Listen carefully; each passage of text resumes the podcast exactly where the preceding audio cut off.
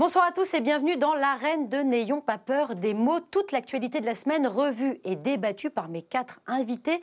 Et ce soir, j'ai le plaisir d'accueillir Pierre Jacquemin. Bonsoir. Bonsoir. Vous êtes le rédacteur en chef du magazine Regard, trimestriel papier, mais aussi regard.fr sur Internet, Absolument. avec entre autres la Midinale, un entretien filmé, diffusé euh, tous les jours à, à 12h30. Et je recommande aux, aux téléspectateurs celle de jeudi avec la philosophe euh, Isabelle Ah, Isabelle Garot. Garot, absolument. À vos côtés, c'est Michel Pouzol. Bonsoir. Bonsoir. Vous êtes ancien euh, député socialiste. Aujourd'hui, vous agissez au sein du pôle développement du mouvement porté euh, par euh, Benoît Hamon, euh, Génération. En face de vous, Michel, se trouve Valérie Lecable. Bonsoir. Bonsoir. Alors, vous êtes passé par le nouvel économiste François et. Vous venez de quitter le porte-parole du ministère des Armées et vous êtes à présent conseillère en euh, communication. Et enfin, euh, celui qui jouera à domicile ce soir, c'est vous, Julien Aubert. Eh oui. Bonsoir. Je suis gardien de but. Exactement, vous êtes surtout député Les Républicains de Aussi. Vaucluse et membre de la commission des euh, finances. Merci à tous les quatre d'avoir accepté mon invitation. Merci aussi à vous qui nous suivez tous les vendredis. Vous pouvez participer au débat grâce à Internet sur notre page Facebook et aussi sur euh, Twitter, hashtag NPPM. Et voici maintenant le sommaire de l'émission. Le sage n'est pas celui qui sait beaucoup de choses, mais celui qui voit leur juste mesure. Emmanuel Macron aurait-il dû relire Platon avant de répondre aux journalistes de Nice Matin? Ils l'ont conseillé, épaulé, supporté, mais aujourd'hui, Ismaël Emelien et David Amiel quittent le président et nous livrent leur définition du macronisme. Épuisé ou poussé dehors? Ils quittent aussi le président, non pas pour défendre leur vision du progressisme, mais pour la mairie de Paris ou le Parlement européen. Emmanuel Macron est-il plus seul que jamais? Comment une rumeur peut-elle être considérée comme vérité absolue? La faute aux réseaux sociaux? Après les Roms Qui sera visé demain par un simple tweet? Quel est le prix à payer pour réformer la fonction publique? Les suppressions de postes sont-elles inhérentes à l'adaptabilité de notre modèle? Que vient défendre Nicolas Sarkozy quand il parle de son ami Viktor Orban? Ses origines hongroises ou sa vision euh, de l'Europe? Que se passe-t-il au Mans quand les forains n'obtiennent pas satisfaction? Ont-ils le droit euh, de tout casser? Les généraux lâchent Abdelaziz Bouteflika pour mieux maintenir le système en place ou pour répondre sincèrement aux attentes de la rue algérienne. Et pour finir l'émission, nous irons tous ensemble chanter au stade en compagnie de la ministre des Sports. Mais chanter quoi? Sexisme, racisme et homophobie font-ils partie du folklore d'un match de foot? Beaucoup de questions ce soir que je poserai toutes et dans l'ordre à mes chers invités du soir. Mais pour commencer, je voudrais vous faire réagir à cette Petite leçon donnée euh, gracieusement à une dame de 73 ans qui, déambulant avec son drapeau arc-en-ciel, a été grièvement blessée à Nice lors d'une charge de la police samedi dernier en marge d'une mobilisation de gilets jaunes. Le précepte, le voici. Je souhaite d'abord qu'elle se rétablisse au plus vite et sorte rapidement de l'hôpital. Je lui souhaite un prompt rétablissement et peut-être une forme de sagesse. Et vous l'aurez peut-être reconnu, c'est signé Emmanuel Macron dans Nice Matin. Manque d'empathie ou condescendance, diront certains. Une gaffe, diront les autres. Seulement voilà, c'est loin d'être la première fois. Hôtel, café, restaurant. Je, je- je traverse la rue, je vous en trouve. Ils veulent- ils veulent simplement des gens qui sont prêts à travailler, avec les contraintes du métier. Une gare, c'est un lieu où on croise les gens qui réussissent et les gens qui ne sont rien. Parce que c'est un lieu où on passe. On met un pognon de dingue dans des, dans des minima sociaux, les gens ils sont quand même pauvres. On n'en sort pas. Les gens qui restent pauvres, ils restent pauvres. Ceux qui tombent pauvres, ils restent pauvres. On doit avoir un truc qui permet aux gens de s'en sortir. Euh, Valérie Lecable, quel sens il faut donner à ces petites phrases? C'est clairement euh, prévu, manigancé? C'est pour provoquer ou c'est vraiment, sincèrement, une maladresse? Non, je pense que Emmanuel Macron, euh, il s'exprime comme il pense, en fait. C'est-à-dire que c'est un petit peu dommage parce qu'en fait, c'est pas du tout euh, dénué de bon sens parfois. Et notamment la phrase qu'il a dite, moi, mon avis, si vous voulez, je suis extrêmement euh, désolée que cette femme ait été euh, blessée, qu'il y ait eu des problèmes, etc. Mais c'est vrai que quand on va dans des manifestations dans lesquelles on sait qu'il y a de la violence, c'est pas une surprise, ça dure depuis longtemps, on prend une forme de risque. Voilà. Après, il ne faut pas le dire comme Emmanuel Macron le dit. Voilà, mais c'est donc donc la forme qui Non, mais ce que je veux dire, c'est que parfois, c'est plus la forme que le fond qui est en cause. C'est-à-dire qu'il dit des choses qui sont souvent. Pas... Alors, il aime bien euh, provoquer. Vous savez, en communication, on dit ça pour se faire remarquer, pour émerger, il faut provoquer. Ah, donc c'est une technique alors Non, mais c'est un peu comme ça qu'il a gagné la campagne présidentielle. C'est-à-dire qu'il a dit des choses que les gens n'attendaient pas et qui bousculaient et qui ont dérangé. Et à ce moment-là, les Français avaient envie d'entendre ça. Ils en avaient marre du ronron des partis politiques, ils y croyaient plus, ils croyaient plus en personne. Et lui, il est arrivé avec la boule euh, dans le jeu de quilles, il l'a balancé et ça a marché. Et la difficulté, c'est qu'il n'arrive pas à faire la différence entre la campagne présidentielle et le président de la République. C'est-à-dire qu'en campagne, on peut dire des choses qui dérangent, que les gens pensent et se faire remarquer de cette façon-là. Quand on est président de la République, on représente la nation et on ne peut plus utiliser le même langage. Et c'est là où il comprend pas et où il est toujours à côté, parce que je crois qu'au fond de lui, il est juste sincère en fait. Euh, Pierre Jacquemin, la, sagesse, elle est quoi Du côté de d'Emmanuel Macron ou elle est du côté de cette dame qui finalement vient défendre ses idéaux et, peut-être les générations futures aussi? Visiblement, Emmanuel Macron, il pense qu'il a raison et il, croit toujours avoir raison. Et c'est la stratégie d'Emmanuel Macron. J'ai raison et donc je vais vous apprendre la vie et je n'ai pas d'humilité à avoir parce que c'est moi qui euh, suis euh, le président de la République et de toute façon j'ai raison. Vous avez montré plusieurs séquences qu'on connaît tous. On pourrait les mettre bout à bout et en faire un livre. Je pense que euh, ça se vendrait très très bien. Mais au-delà de ça, avant l'élection présidentielle, pendant la campagne, il y avait aussi il y avait déjà eu les illettrés de Gad, c'est-à-dire aussi tout le mépris qu'il peut avoir pour des gens qu'il ne connaît pas. Et c'est tout ça le problème d'Emmanuel Macron depuis le début de ce quinquennat. Il parle de gens, il s'occupe de gens, il s'occupe d'une France dont il ne connaît pas euh, les problématiques du quotidien. Là, en l'occurrence, il s'agit d'une manifestante, une manifestante euh, qui a un parcours euh, militant très long, elle a plusieurs engagements, dont celui d'attaque, qui faisait, qu'elle était là ce jour-là. Il n'y avait pas, à ce moment-là, en tout cas, de, de on n'est pas dans un endroit, dans un territoire où il y avait vraiment beaucoup de violence. C'était un peu, il n'y avait pas grand monde. il y avait juste l'envie d'être là. Elle l'a dit très bien d'ailleurs sur une, sur une émission. Enfin non, elle était interviewée par des journalistes. Elle disait très bien de manière très calme. Je suis ici de manière pacifique et c'est personne qui me fera euh, euh, partir de cet endroit. Euh, ça veut dire quoi quand il, quand il dit ça, Emmanuel Macron? Il va falloir bientôt présenter un certificat médical pour aller manifester. Non mais franchement, à 74 ans, on est en âge quand même aujourd'hui de pouvoir aller défendre les droits, notamment de ses petits enfants, parce que c'est ce qu'elle dit. Elle n'est pas là pour elle, elle est plus là pour les générations d'après. C'est comme ça que j'ai lancé ma question. Alors après, il faut, il faut rappeler que la manifestation officiellement à Nice était interdite. Donc c'était en marge de cette manifestation. C'est ce que j'ai dit. C'est que juste une seconde. Euh, en, creux, en creux, qu'est-ce qu'il dit le président de la République? Il dit c'est interdit, il fallait pas y aller. On peut pas attaquer les policiers de faire leur boulot et de. Enfin, ça fait ça fait 16, 16, 16 c'est la 16e que ça dure, que c'est d'une violence absolument. Oui, on en est au. Demain, voilà. Je sais même plus, on est complètement perdu. Mais on est dans une violence absolument catastrophique c'est monté, ça n'a cessé de monter. C'est de son devoir mais la violence, elle n'est pas le fait de cette dame, la violence, elle est, le fait de, ce gouvernement quand même qui ne répond pas. fait de cette dame, mais en creux, il défend. Parce que les policiers font l'objet d'attaques. Et on leur dit, vous allez trop loin, vous allez trop fort. Et en creux, il dit non, ils vont pas trop loin, ils vont pas trop fort. Non, parce qu'en en fait, eux, ils défendent l'ordre. Et c'est leur métier de défendre l'ordre. public sur cette, on va poursuivre. Moi, mon, sentiment, c'est que ces manifestations ont pris tellement un tour de violence que bien évidemment, tout le monde est pour le droit de manifester. Tout le monde a envie de défendre cette femme. Et elle est engagée. Mais maintenant, ceux qui sont dans les manifestations, ils savent qu'ils prennent le risque de la violence. Julien Aubert. C'est ça qui se passe. Elle vous a choqué, cette phrase? Pas du tout. Pas du tout? Non, je. C'est du bon sens. Non, je, crois Il a eu raison même de le dire je ne sais pas s'il a eu raison. Après, il a fait un choix politique. Il n'était pas obligé non plus de, faire une, je dirais, une interview. Il a déclenché sans doute une polémique qu'il n'attendait pas. Maintenant, je, crois, si vous voulez, qu'on est chacun responsable de nos actes. Donc, euh, quand vous, quand vous allez dans une manifestation illégale, le problème, c'est que on, est, on a tellement euh, déculturé les gens par rapport à l'exercice de la violence légitime que lorsque la police vous dit première sommation, deuxième sommation, les gens ne savent plus ce que c'est. Mais euh, tout, ça est dans le code, tout ça c'est la loi, c'est-à-dire que vous avez l'obligation légale en tant que citoyen, effectivement, de quitter le pavé. Et euh, nous sommes dans une société où l'individu a tendance à toujours défendre le maximum de ses droits face je dirais, au collectif ou à l'État. Et donc on a un premier sujet dans cette affaire qui est de dire euh, les droits de l'individu doivent systématiquement passer devant euh, l'autorité publique. Eh outrepasser même l'autorité Oui, outrepasser publique. Et moi je fais partie des gens qui considèrent que euh, pour la vie en société, on a besoin effectivement que l'État puisse imposer des règles. Après vous avez un deuxième sujet qui est euh, la, nature de l'intervention, qui est à mon avis très différente de ce que vous avez montré mhm. dans les autres choses. C'est-à-dire que j'avais vraiment été choqué, moi, par euh, les gens qui ne par sont les petites phrases d'avant. Ah, pour moi, c'était vraiment, euh, je veux dire, consubstantiel d'un mépris de classe. Là, je pas certain.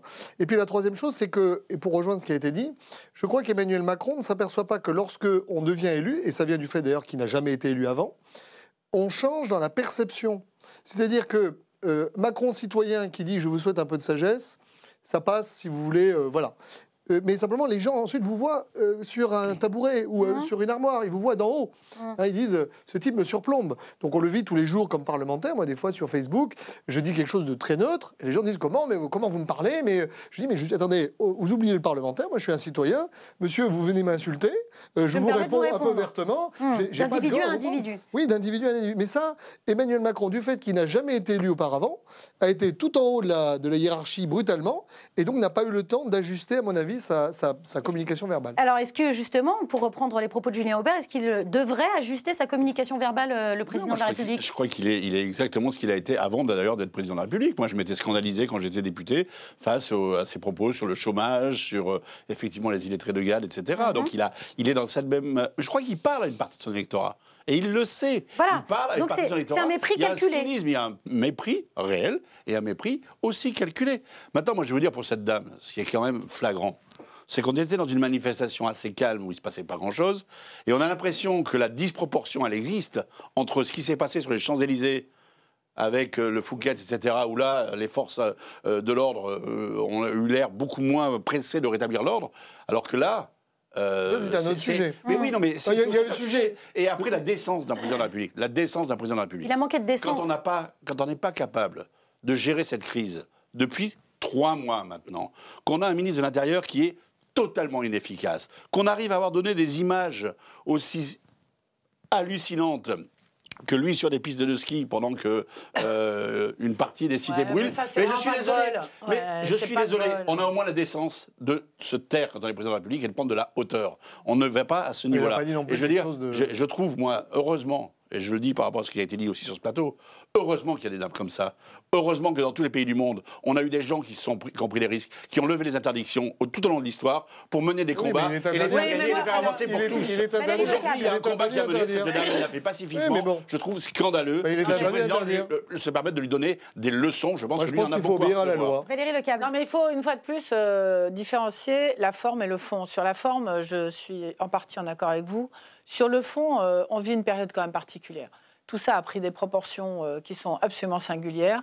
Il faut dire que les Français en ont marre, sincèrement. Je pense vraiment que les Français en ont marre. Vous avez parlé des images qu'on a vues euh, sur le Fouquet, euh, des Champs-Élysées qui ont brûlé, les commerçants ont des difficultés. Mais les Gilets jaunes, ce n'est Ça pas coûte- que ça. Ça coûte. Ce non, mais, non on va pas partir sur une discussion oui. sur les Gilets jaunes. Je suis Non, en train de le- vous dire.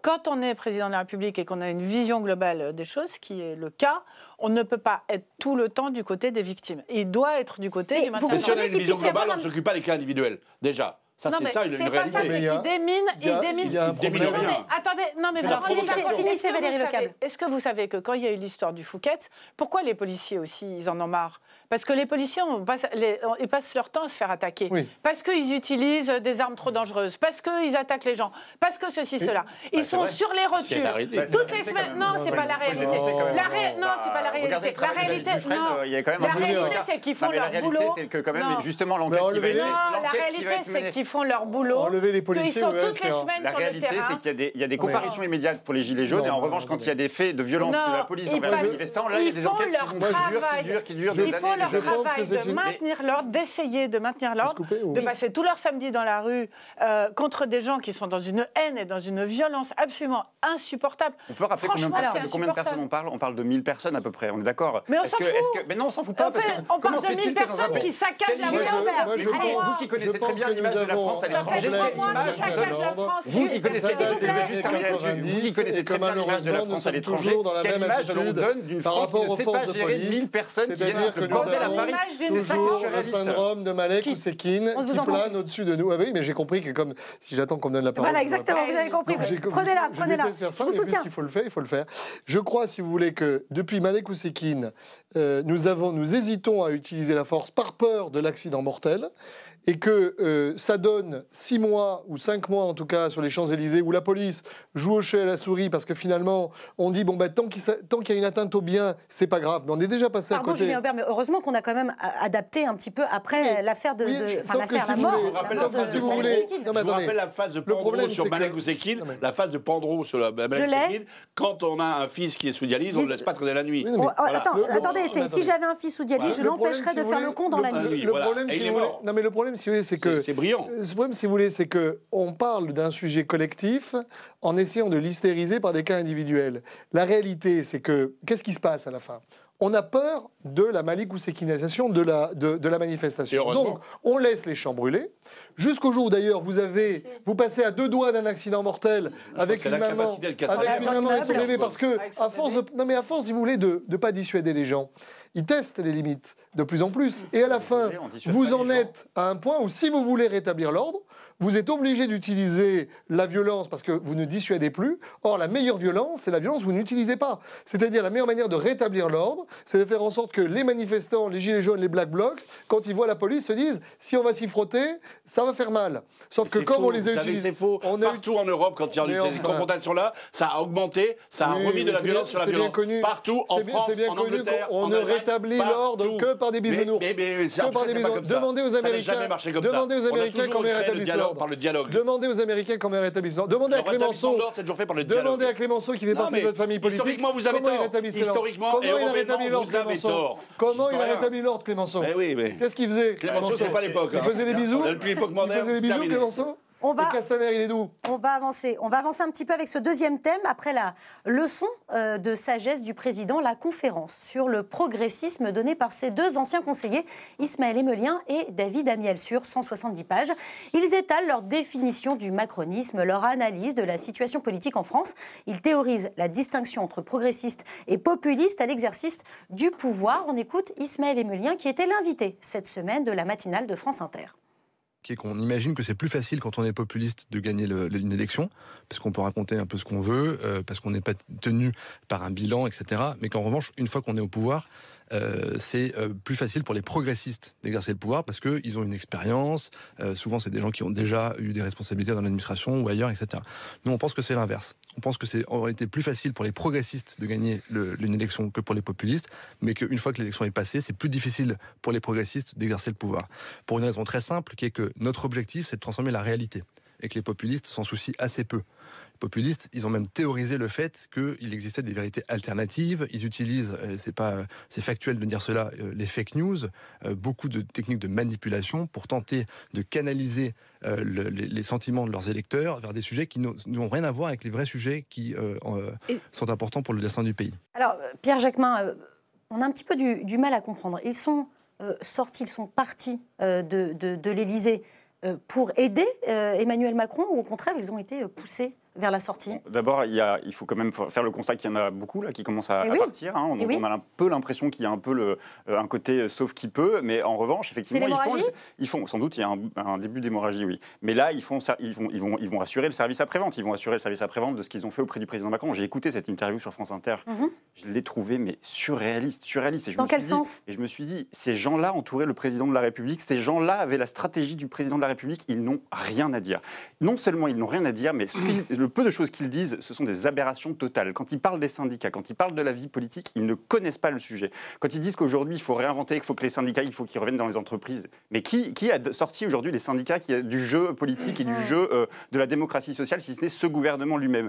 Donc, euh, ses collaborateurs, ses anciens collaborateurs, bon, par ailleurs, en plus, euh, euh, Monsieur Emilien a, a quelques peut-être affaires qui vont peut-être arriver On en avec l'affaire parlera Benalla. plus tard, Mais ouais. bon, euh, ils, ils n'ont rien à dire. Et je trouve que le vide abyssal qui entoure aujourd'hui le président de la République, qui est révélé au grand public, est assez inquiétant euh, de ce que ne fait pas ou de ce que fait justement le président Macron sans connaissance de ce qu'est la réalité de la démocratie euh, parlementaire et la démocratie sociale. on, on a un petit peu l'impression, Valérie Lecable, qu'ils qu'ils sortent éreintés. Ils, ils ont tout donné et là, ça y est, c'est fini, ils ont été essorés, pressés comme des Ah, citrons et ils peuvent plus rien euh, donner à Emmanuel Macron, à la présidence, à l'Élysée Je pense qu'Emmanuel Macron, il est un peu au pied du mur sur ce sujet-là. C'est-à-dire qu'il y a une dizaine de ministres qui ont quitté le gouvernement Depuis le début euh, du a- quinquennat. Depuis le début du quinquennat, ce qui est quand même, euh, je pense, un record en aussi peu de temps. Et parmi ses conseillers, il paraît euh, que le quatrième étage de l'Élysée est entièrement vide. Enfin, moi, j'ai lu ça dans les journaux, mais c'est vrai que ça donne une espèce d'ambiance euh, absolument hallucinante. Alors, par rapport à ça, plusieurs choses. Un, euh, il est fréquent et naturel que l'équipe au pouvoir ne soit pas l'équipe de campagne. C'est un sujet dont on a déjà parlé ici. Absolument. Et si vous voulez, vous, il est arrivé, il est arrivé avec sa bande de jeunes où ils avaient tout cassé Je ne sais même pas s'il s'attendait vraiment à prendre le pouvoir, euh, etc. Donc que C'est l'équipe de campagne qui n'a pas su se transformer en équipe de pouvoir. Oui, mais c'est très, c'est très naturel. ça s'est fait de la même façon Sarkozy sous François Hollande, ça s'est fait de la même façon sous Nicolas Sarkozy. C'est systématique, c'est toujours comme ça. C'est-à-dire que l'équipe qui fait la campagne, elle arrive ensemble, elle s'installe, et au bout de 18 Alors mois. pourquoi là aujourd'hui c'est plus grave que d'habitude et si ça a déjà alors, juste- existé et puis l'autre chose aussi, c'est le rythme qu'a qu'a- qu'a insufflé, qu'a imposé Emmanuel Macron, parce que lui, euh, il n'arrête pas, il n'arrête pas, il n'arrête pas. Et juste pour terminer, ce que je voudrais dire et qui me semble plus important, c'est que si on se projette sur la suite, c'est vrai que ce sont des progressistes, c'est vrai qu'ils veulent transformer la société. On va peut-être parler de, des retraites ou des fonctionnaires qui sont des gros, Après, gros chantiers qui restent devant eux. Et tout l'enjeu aujourd'hui, c'est de trouver la nouvelle équipe qui va être capable de faire ça. C'est ça le sujet maintenant. C'est qui va être capable de transformer. Voilà. Votre regard sur, euh, sur ces départs, euh, Alors, Aubert ben, c'est-à-dire que ça, vous a- rappelle, ça vous rappelle d'autres équipes alors, il y a euh, c'est vrai, il y, a, il y a toujours eu un petit problème, c'est que vous gagnez avec des pirates et vous gouvernez plutôt avec des énarques, hein, de manière générale. Bon. Bah, C'était aussi Donc, des euh, énarques, hein, je vous rassure. Oui, mais alors, oui, alors, si vous voulez, c'était des Il y a pirates quand d'un même genre. jamais eu autant David d'énarques euh, Oui. que... Je, je veux bien reconnaître que là, c'était des pirates d'un genre Des particulier. pirates, mais bon. des énarques Bon. Daniel pirates. est énarque Bon. en effet. Enfin bref, ce- je, je- je voulais simplement simplifier. Après, il y a un côté effectivement tout en camisation euh, de Macron, qui a commencé sous- dans une pyramide, mais qui va terminer tout seul dans un sarcophage, si ça continue comme ça. Et je crois, si vous voulez, qu'il y a plusieurs euh, effets, dont l'un quand même est l'idée qu'il est euh, Atlas portant la France sur ses épaules, et que c'est à lui de tout voir. Et lui seul. Voilà, il y a une espèce d'ubris. On le voit d'ailleurs sur le grand débat. Et ça avait déjà été il, dit il a par été d'autres. incapable, par exemple, de dire euh, bah, écoutez, vous les ministres, je vous envoie et vous allez être mon relais. Non, non. Il y a, il y a- je ne suis pas certain qu'il fasse confiance en réalité euh, aux gens qui l'entourent. Et donc, il tourne un peu comme une, comme une abeille dans une ruche, hein, mais euh, ça épuise tout le monde. Et puis ensuite, je crois qu'il y avait un décalage profond entre son entourage et le pays. Et je rejoins ce qui est dit, c'est-à-dire qu'en réalité, il aurait dû s'entourer euh, de gens qui avaient une petite expérience d'élu locaux- de- d'élu local. De terrain. Il- Ah oui, il y a des erreurs sur le 80 km/h qu'on n'aurait jamais faites Mhm. s'il avait eu ne serait-ce qu'un type qui a été maire pendant 5 ans dans un village. Jamais.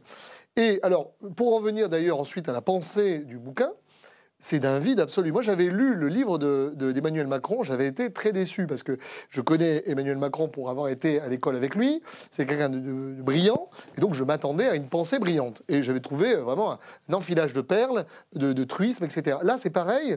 Alors, on déplore l'absence de mixité sociale, les inégalités hommes-femmes, le défaut de mobilité, les fake news, le monopole des gaffes. Enfin, si vous voulez, euh, il y a une espèce de, liste à l'après-vert euh, avec des espèces d'affirmations pour la droite, le plus grand risque qui pèse sur la compétition et que l'on aide trop les faibles.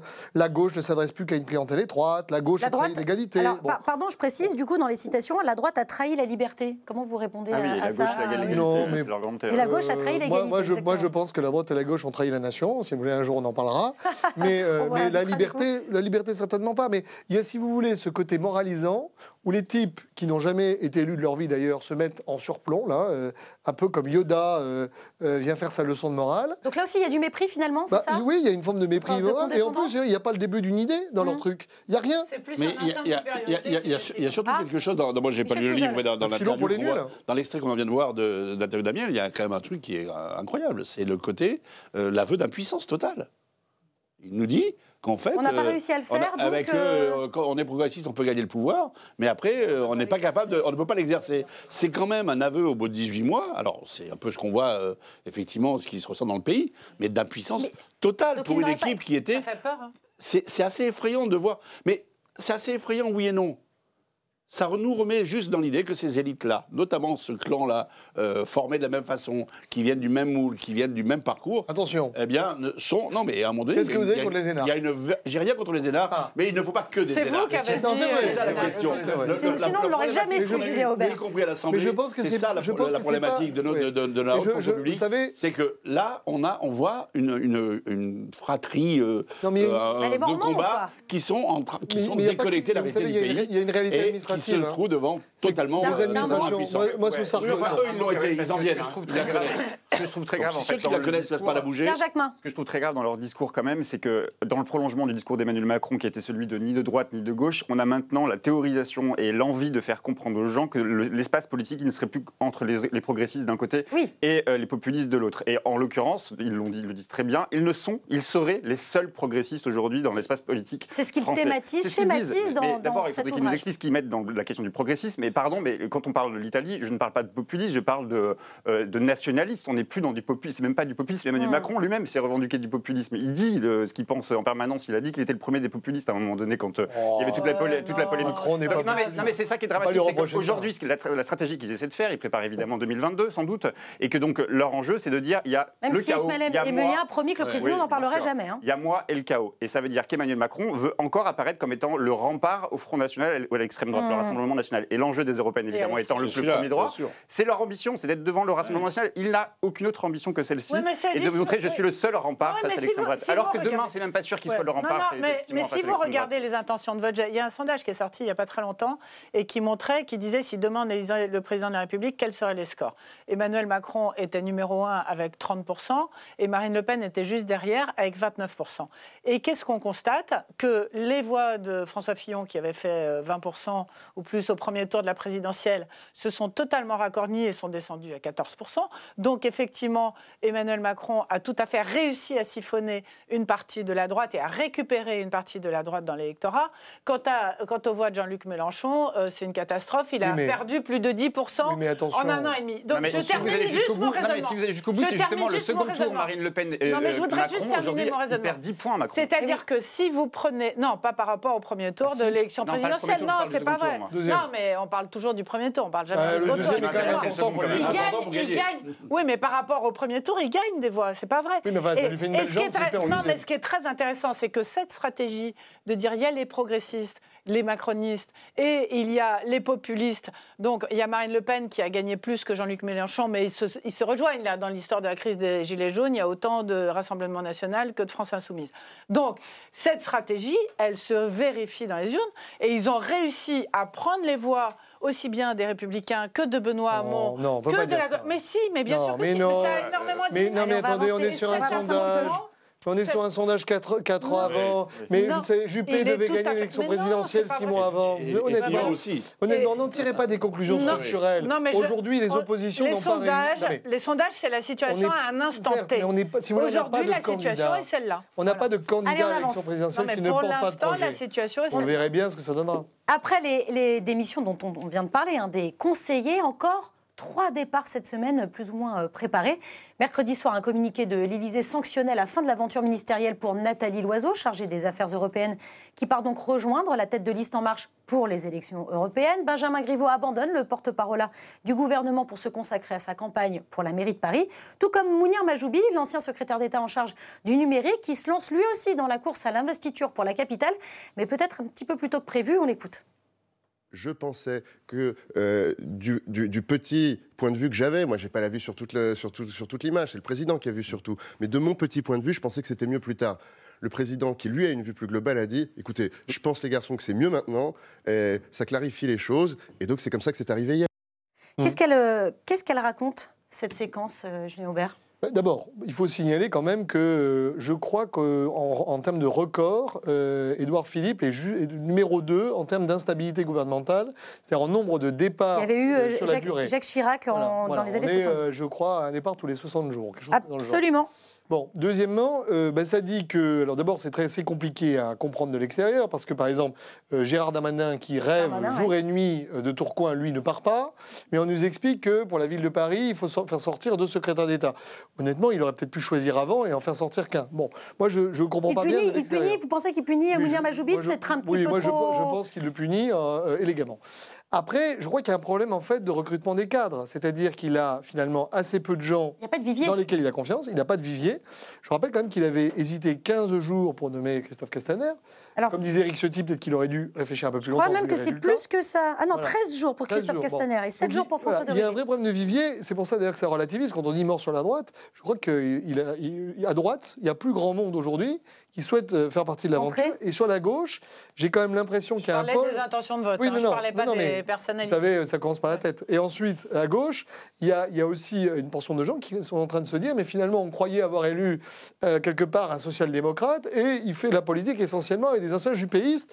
Est-ce qu'on ne devrait pas reconstituer un pôle? Ça commence à ressembler au frondeur de, de François Hollande. Donc, moi, je, je trouve, si vous voulez, qu'il est dans une phase très compliquée. Alors, hein. Et le meilleur Soyez exemple... gentil, on va aller mieux que ça. Et, et Alors- le meilleur, et le meilleur exemple, et je terminerai par là, quand même, du problème de C'est la tête de liste aux européennes. Enfin, honnêtement, Nathalie Nathalie Loiseau, s'il avait voulu planter sa campagne, je pense que c'était Moi, la je suis pire des têtes de liste. d'accord avec Ah. vous, je la trouve très bien, Nathalie. Ah bah Alors, écoutez, bah, écoutez, et surtout, elle est pas là pour se défendre. vidéo, c'est assez Non, mais drôle. Mais on, on fera un débat sur Nathalie Même Loiseau l'estrade tard. n'a pas résisté. Mais euh, Michel vous vouliez j'ai- réagir à, ces- trois comme ce, que j'ai trouvé formidable, c'est. Mounir Majoubi qui, a- sorti en partant. J'espère que je ne déstabiliserai pas trop euh, la Macronie.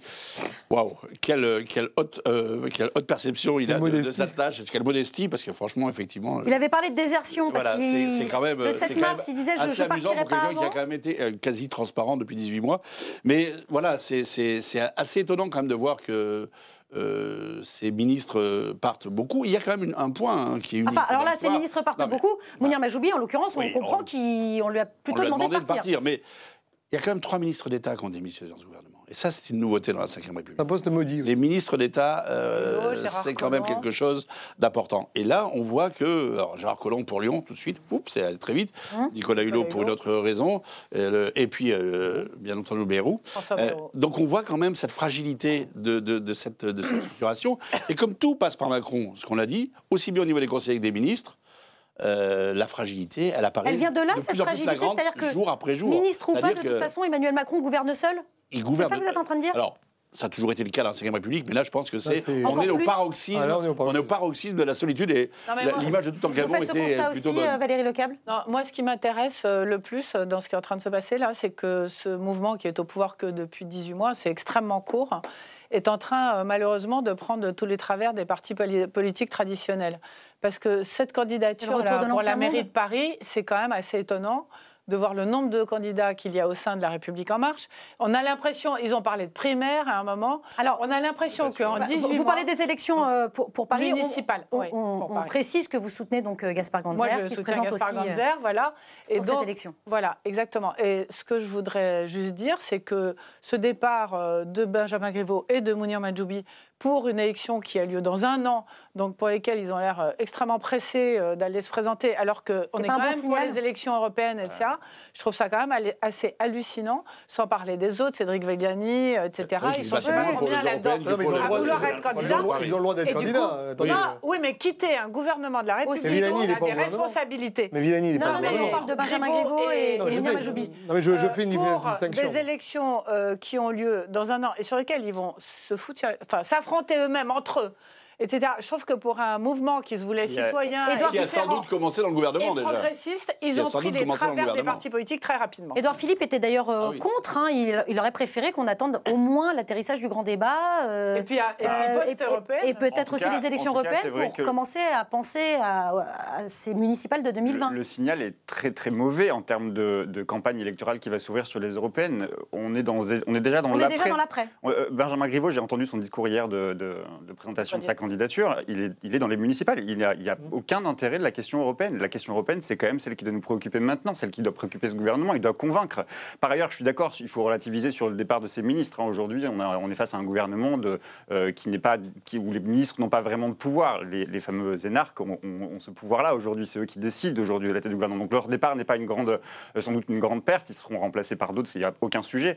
Là, moi, ce, que, ce qui me frappe aussi, c'est d'abord un, vous voyez, euh, qui est candidat chez les, dans la République en marche. Il n'y a encore que, il n'y a que des hommes. Je, je- c'est un petit aparté, mais c'est toujours Mhm. assez euh, intéressant de de le dire. préciser aussi. Euh, et de préciser, et de, de- de voir, et de voir, et oui, c'est intéressant d'ailleurs de voir qu'on envoie une femme euh, plutôt techno, qui, est carrément techno, et donc qui révèle aussi l'absence de vision, l'absence de projet politique pour l'Europe. Moi, je la trouve Euh, canon, Nathalie Non, Loiseau. mais, oui, oui, je- vous avez plein, sans doute plein d'arguments, je- j'en ai, j'en ai d'autres contre elle. Mais juste pour revenir sur Paris, on a quand même deux, euh, qui, deux personnes qui quittent le gouvernement, qui vont devenir députés, et qui euh, reprennent la place de deux femmes qui, avaient, euh, qui Ah, siégeaient à l'Assemblée nationale et qui faisaient un boulot mais monstrueux. Enfin, ça- ça sabote quand même la campagne ça veut de dire quoi? L'oiseau, Ça hein. veut dire qu'ils vont partir. Ils peuvent être députés, ne pas faire le travail et partir en campagne. Ça- L'image que ça renvoie en termes de Ça sabote quand même la campagne de Nathalie Loiseau, parce que quoi. quand on lance une campagne aux européennes et que dans le même temps on fait partir les candidats pour la mairie de Paris, je veux dire, c'est pas très non plus très élégant pour, la- pour, pour Nathalie Loiseau. Je veux dire, ils auraient quand même pu attendre en disant d'abord les dans ensuite. En technique, de com, c'est pas, pas très opportun. Et, et dans le cas de Griveaux, il y a quand même un, un autre élément, c'est le porte-parole du gouvernement.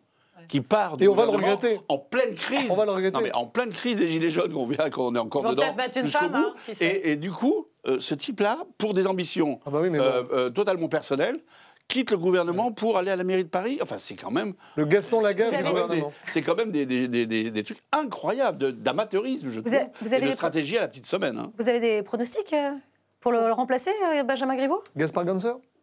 Certainement pas. Alors ça, Non il n'y a aucune pas. chance. Non, Allez, revanche, a pas de pronostic. Bon, Non, je voudrais juste dire une allez, chose sur mot. Nathalie Loiseau. Je trouve que tout le monde est très injuste avec elle. Elle Ah. connaît ses dossiers par cœur. C'est une bonne professionnelle. Euh, alors, c'est pas une folle de, c'est pas une femme politique extrêmement puissante, mais écoutez, le elle problème, vous connaît êtes le d'accord, fond. le problème, c'est la cohérence politique de cette liste. Vous avez quand même un numéro qu'on fait 2, pas un le débat sur écologiste, un numéro Loiseau, 4 hein. qui est pour le glyphosate et pour euh, euh, les, les- les- les pesticides. Il y a un moment donné, Ah bah, je veux bien qu'on fasse un casting magnifique. Attendez, comme S'il n'y a pas de cohérence Attendez. politique.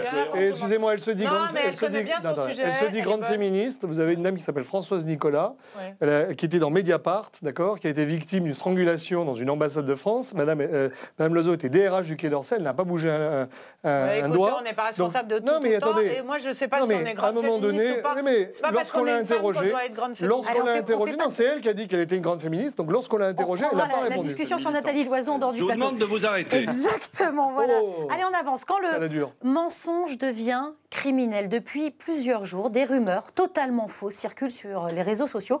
Elles ciblent la communauté rome qui enlèverait des enfants pour ensuite vendre leurs organes. Des habitants de Seine-Saint-Denis ont pris ces ragots pour des vérités.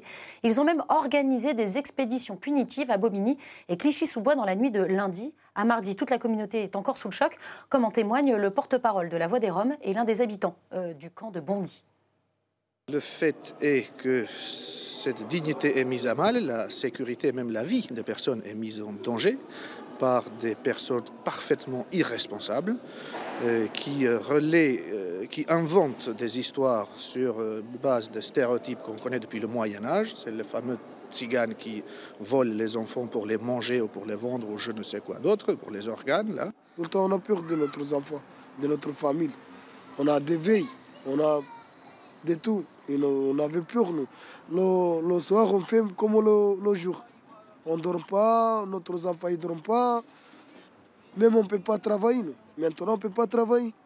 Euh, Pierre Jacquemin, euh, cette histoire, est-ce que c'est la conséquence sur le monde réel des fake news qu'on n'arrive pas à traiter, qu'on n'arrive pas à, à Bah, gérer Avant les fake news, il y a aussi une forme de racisme qui est un Bien racisme sûr. qui est sans doute d'ailleurs les Latent et qui date du Moyen Âge, Le hein. racisme le plus consensuel, c'est-à-dire C'est un racisme totalement décomplexé.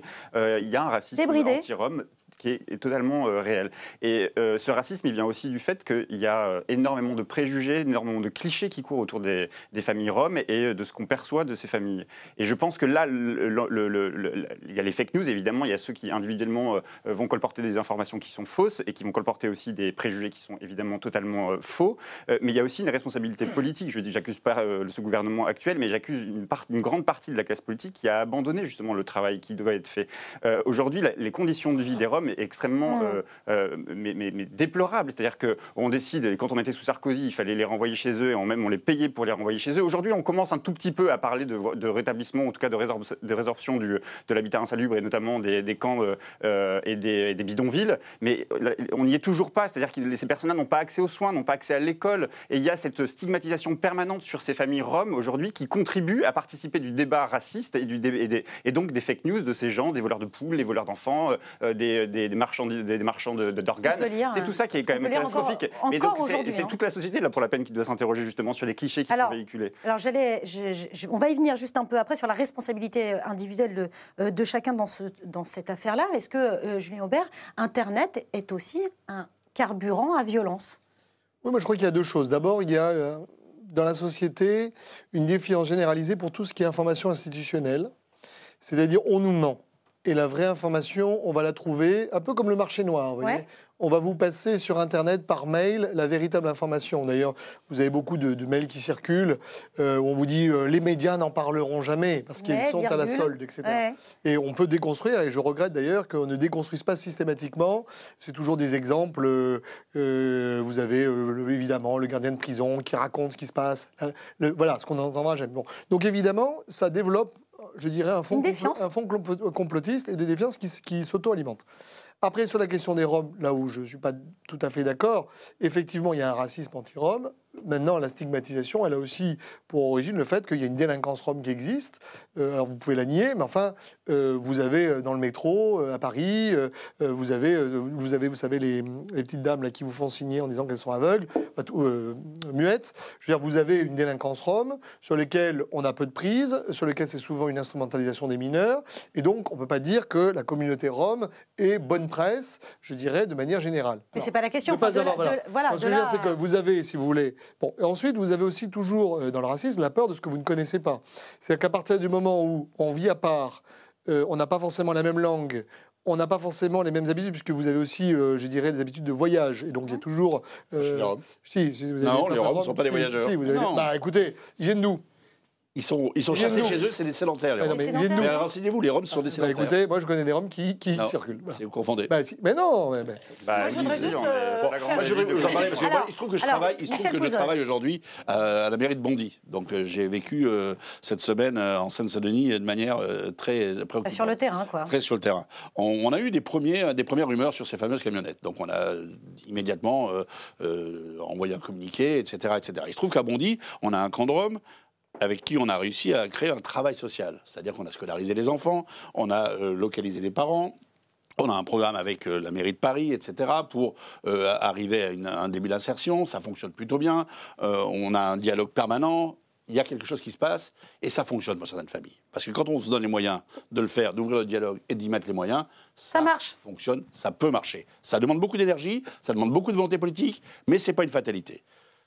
Ce qui s'est passé, Comment vous, qu'au milieu, de comment la- vous au milieu de la nuit, on a eu des. un- le camp a été envahi par des mecs qui avaient des battes de baseball, des, enfin, des armes, etc. Des couteaux et et des que, armes- les, et des que les- armes et que les blanches, ouais. familles étaient. On a eu des familles, nous, d'Europe, terrorisées, qui ont fui là-dessus. Et ce- Et ce qui est délirant, dû- et ce qui est délirant des- sur les réseaux sociaux, Voilà, ce qui est délirant sur les réseaux sociaux, c'est que plus on a mis de communiqués pour expliquer que c'était des fake news, Plus, ça plus leur réponse était on nous cache des trucs. des trucs. Ouais, c'est Mais ce, qui a. Alors, été, mais ce qui a hallucinant, c'est que moi, j'ai mis sur mon, mon, mon réseau à moi euh, social euh, les, les, les, comment, les communiqués de la police, etc., fake news, Ouais. etc. Et là, j'ai vu arriver les mêmes rumeurs un peu partout en France.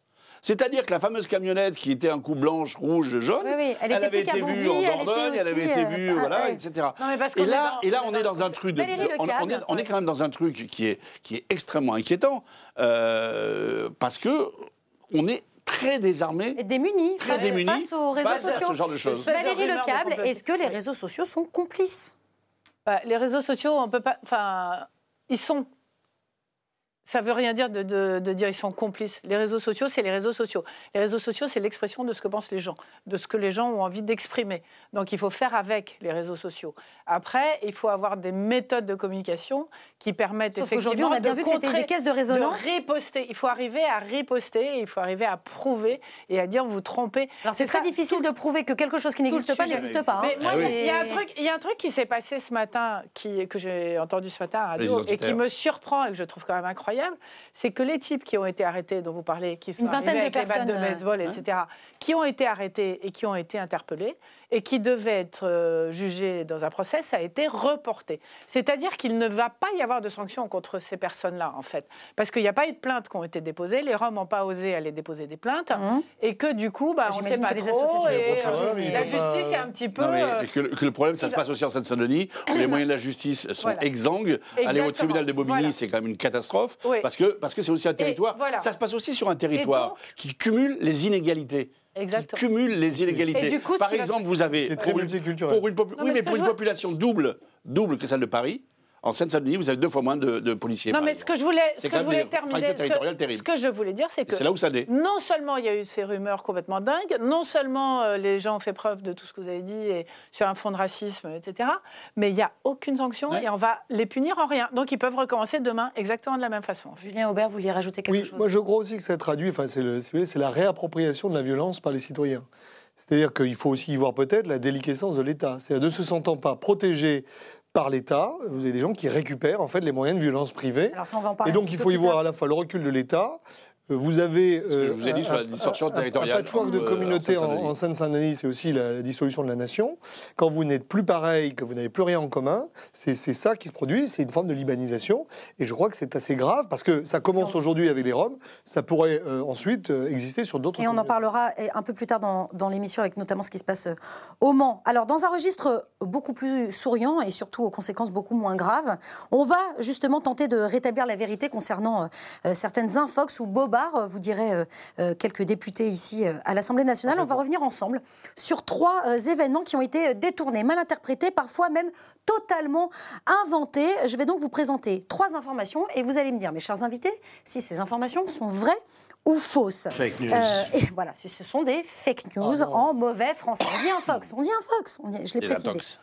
Avec une annulation, on commence avec une annulation. Après des semaines de communication sur l'événement, à savoir euh, la toute première sortie 100% féminine dans l'espace, la NASA a finalement annulé par manque de, combi- par manque de combinaison à la taille euh, des astronautes. Est-ce que vous me croyez? Et malheureusement, ce n'est pas une fake news, ce n'est pas une intox, c'est bien la réalité. C'est totalement vrai. Vous c'est pouvez nous expliquer ce qui s'est passé, vrai. euh, Michel en, Pouzol en fait, chaque, euh, chaque combinaison spatiale coûte euh, plusieurs euh, millions de dollars. C'est ça. Et, euh, et ils se sont rendus compte qu'ils avaient des vieux stocks et que quand ils ont voulu faire sortir deux astronautes, il n'y en avait pas assez. Il y en Deux avait femmes. Deux femmes, il n'y en avait qu'une seule. Et donc, ils ont, voilà, ils ont annulé la sortie 100% féminine. Anne- C'est quand même, on a encore du boulot à, À faire, même dans l'espace. Même dans l'espace.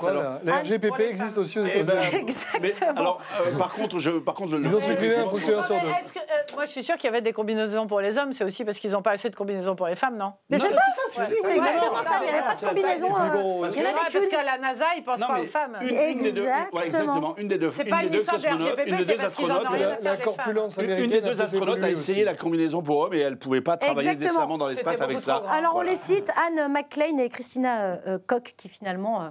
Alors les Américains nous ont promis que la prochaine, les deux prochains euh, euh, astronautes qui s'y marcheraient sur la Lune, il y aurait enfin une femme. Voilà. Donc, euh, Bon, en tout cas, il y, a- aura au moins une combinaison pour elle. Un film euh, sur le, le rôle des femmes euh, pour la NASA. Je ne me souviens plus comment il Ah, s'appelle. bah, Oui, vous nous direz si vous héros. retrouvez, vous C'était formidable. Ouais, je- Ah non, oui, non, oui, oui, oui, Avec oui, les oui. femmes qui Oui, avaient oui. bossé derrière. Qui bossaient derrière, oui, tout à fait, oui. formidable. Je Les multiple. Allez. noires, Oui, les femmes noires. Ah oui Les femmes de Super l'ombre. film. Bah, c'est Les ça. femmes de Les femmes de l'ombre. Les femmes de l'ombre, absolument. Merci Michel vous pour ce prie. petit conseil ciné.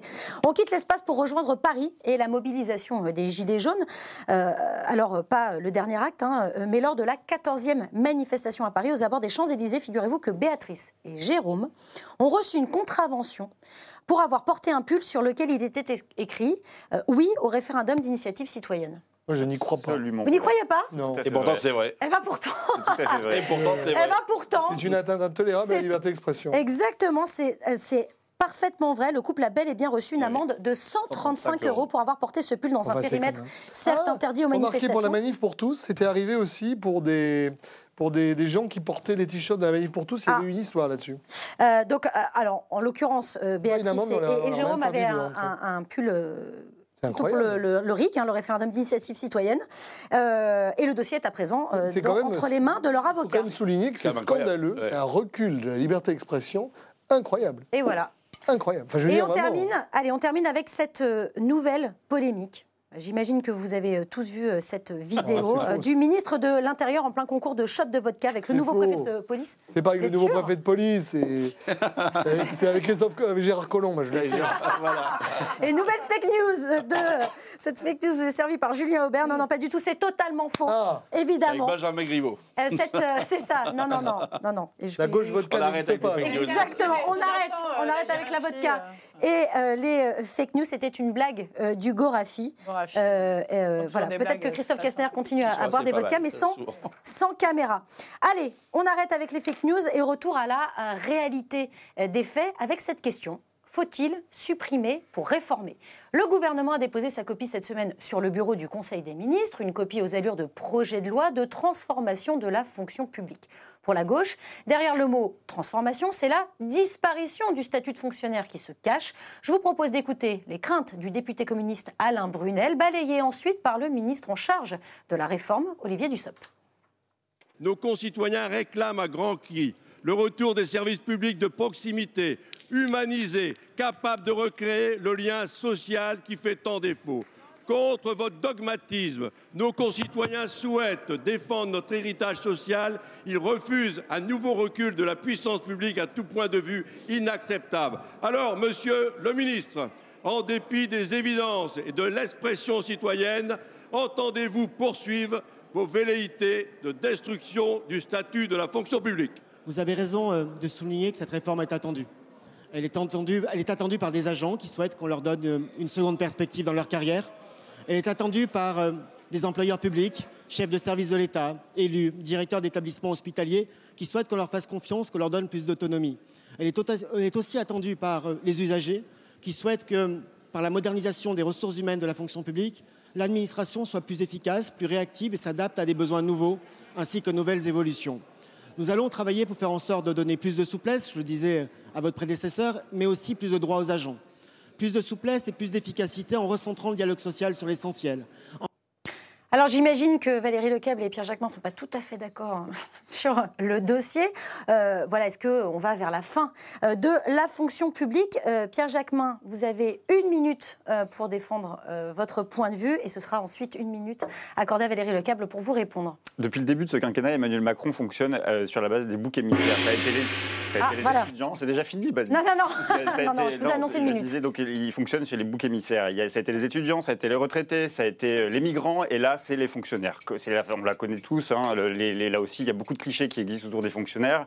Et alors qu'on est dans une crise sociale quand même majeure, où on parle de fracture territoriale, on parle d'inég- d'inégalités croissantes, d'inégal accès justement aux services publics, on nous explique aujourd'hui la fonction publique va mal. Je ne dis pas qu'il ne faut pas changer des choses au sein de la fonction publique. Évidemment, il y a des choses à changer. Regardez la situation des fonctionnaires, notamment de l'éducation nationale, les fonctionnaires de la fonction publique territoriale dans le milieu hospitalier, c'est catastrophique. Mais c'est cer- certainement pas en se disant l'objectif, c'est de réduire les dépenses, l'objectif, c'est de réduire les effectifs qu'on construit un service public. On pense un service public à partir des besoins, et c'est ça qu'on a oublié de consulter. C'est consulter les citoyens français. C'est ça qui se passe en ce moment dans le grand débat. On devrait savoir quels sont ces besoins. Et pour répondre à ces besoins, il faut consolider le service public. Il faut renforcer le service public. Et il ne s'agit pas d'aller dire ils travaillent moins que les Européens, ils travaillent moins que ci que là. Non, le sujet il n'est pas là. Il faut aider les fonctionnaires à aller mieux et les enseignants notamment à gagner mieux leur vie. Pile, une minute ou presque. À vous, euh, Valérie Lecable. Moi, non seulement je pense que cette euh, réforme est absolument indispensable, mais je suis extrêmement euh, étonnée qu'on ait attendu 18 mois pour s'y attaquer, parce que malheureusement, ça vient peut-être un petit peu trop tard. On ne parle pas d'affaiblir la fonction publique, on parle de transformer la fonction publique. Vous savez que la France est record du monde des prélèvements obligatoires, avec sept- 57% du PIB qui sont consacrés aux prélèvements obligatoires et qui empêchent d'utiliser de l'argent pour faire autre chose que justement payer tous ces gens qui travaillent pour nous. Donc la transformation, ce n'est pas des suppressions de postes, c'est la rendre plus flexible, plus mobile, laissez-moi terminer, plus efficace, plus efficace, la transformer, lui donner plus d'énergie. Pourquoi est-ce qu'il y a des fonctionnaires qui n'ont pas envie de travailler plus? Parce qu'ils s'emmerdent, parce qu'ils ne peuvent pas travailler là où ils ont envie de travailler, parce que la mobilité n'est pas suffisante. Moi, je viens de passer deux ans et demi comme agent sous contrat euh, au sein d'une grande administration qui est l'administration de la Défense. J'ai vu de l'extérieur quand les choses sont fonctionnaient. Il faut donner de l'extérieur, il faut introduire des agents sous contrat. Alors en revanche, il faut prévoir un statut pour ces agents sous contrat pour qu'ils puissent poursuivre. avoir un avenir ensuite. Euh, que Julien- ça, c'est très important. Julien Aubert, il y a trop de fonctionnaires euh, en France Mais c'est pas trop, c'est mieux. Ah, je sais pas, je pose la question mais à nous avons, Aubert. nous, avons, nous avons augmenté considérablement le nombre de fonctionnaires, d'ailleurs du fait de la décentralisation et du fait du doublement. D'accord, mais il y en a trop Donc, ou pas, oui, Julien je, Aubert je pense qu'il y a trop de fonctionnaires dans ce pays. François Fillon voulait même en supprimer 500 000. hein, Globalement, je pense qu'effectivement, l'erreur, c'est d'envisager l'État uniquement sous l'angle de la logique comptable. Et je pense qu'il y a des domaines où, par contre, on manque de fonctionnaires. Donc, ils sont mal répartis. Globalement, il y en a sans doute trop, mais ils sont surtout mal répartis, ce qui est vraiment le, le vrai fond du sujet. Mais 120 000, euh, la suppression, l'objectif Ah, moi, je crois que. Alors, je. Suis, je suis très seul à droite sur ces questions-là, mais alors j'étais pas du tout d'accord avec les primaires de droite où il fallait réduire 500 000, 300 000. Ce sont des, on a derrière des gens qui s'engagent. Je suis fonctionnaire. Hum. Il y a une mission de service public. Oui, il y a des gens qui abusent, mais il faut arrêter de considérer la fonction publique comme une simple variable d'ajustement budgétaire. Le problème, Il faut donner du sens, bout. Dites- de la fierté, de l'engagement et des missions. Julien Aubert, souvent, vous n'allez pas au bout. C'est-à-dire que quand vous dites qu'il faut supprimer des fonctionnaires, ou peut-être même mieux répartir, où est-ce que vous enlevez des fonctionnaires, où est-ce que vous en remettez? Ah, moi, je crois qu'on a, il y a eu un clientélisme terrible dans les collectivités locales. Je pense qu'on n'a pas tiré les conséquences de la décentralisation en maintenant des fois l'administration d'État et l'administration. Les doublons, les fameux et- et doublons. les doublons. Et, et- et c'est vrai qu'il y a un sujet sur le statut, parce que même quand vous allez supprimer, vous allez garder les fonctionnaires. Eh oui. Donc, il y a un débat interdit qui est évidemment l'évolution du statut. Euh, moi, moi, je voudrais d'abord euh, saluer la, la souplesse d'Olivier Dussopt, Ah oui. que je connais bien pour avoir siégé dans le même groupe socialiste que lui. Oui. Il était limite, front- il était limite frondeur d'ailleurs, ce qui était assez amusant. Du Et de yoga. voir, et de voir, pardon C'est du yoga. là. et, Ah oui, là c'est vraiment, euh, j'avoue que c'est c'est un exercice qui Non, mais moi je me. suis pas tout à fait Non, moi c'est un, exercice, mais vous avez, vous avez le droit de pas être d'accord, mais moi c'est un ami que je connais depuis Oui, longtemps. je sais, et j'avoue, mais- j'avoue que ces retournements Mais non, euh, à, que- à 360 degrés me fascinent Mais c'est pas et que c'est franchement, à- si, non, et c'est franchement ça, et c'est 180. franchement ça, c'est franchement C'est quoi, c'est ça. l'opportunisme C'est- euh, ça- ça qui fait, excusez-moi, c'est ça qui fait que les Français ne croient plus en la politique Il a raison. et à ceux qui les représentent. C'est exactement ce genre de comportement qui fait, la, parce que- qui fait la rupture entre les Français et leur. grave. On Non mais je vais Enverra la et je séquence, vais pas euh, s'interrompre Michel là-dessus sur Olivier Dussopt. Première chose, deuxième chose, on ne peut pas euh, dire aujourd'hui qu'on a simplement trop de fonctionnaires et qu'on a enlevé 120 000. Le grand débat, le fameux grand débat, les cahiers de doléances, ce qui est remonté de ce grand débat. La première chose, et moi je un besoin de service mairie, public. c'est plus de services publics. Eh oui. Ce que les C'est ce que dit aussi le rapport de rapport. Et moins Bien d'impôts. sûr qu'il y a un paradoxe. Non, mais- Moi, je suis. Je, dis aujourd'hui, on est en train de créer un service public exsangue dans l'hôpital, dans la justice, dans la sécurité, dans l'éducation nationale. On a des vrais problèmes en face de nous. Ce n'est pas en réduisant de 120 000 euh, fonctionnaires qu'on va régler ce problème-là et qu'on va, encore une fois, redonner la confiance aux Français en leur République et en leur démocratie. Mais c'est- un, enjeu je pense qui est- que- c'est un enjeu qui est bien plus loin, bien plus important Je- que le simple enjeu je pense, euh, je financier pense ou euh, que vous, économique. je pense que vous comprenez ou que vous interprétez très mal ce qui est en train d'être dit, y compris par votre ancien copain.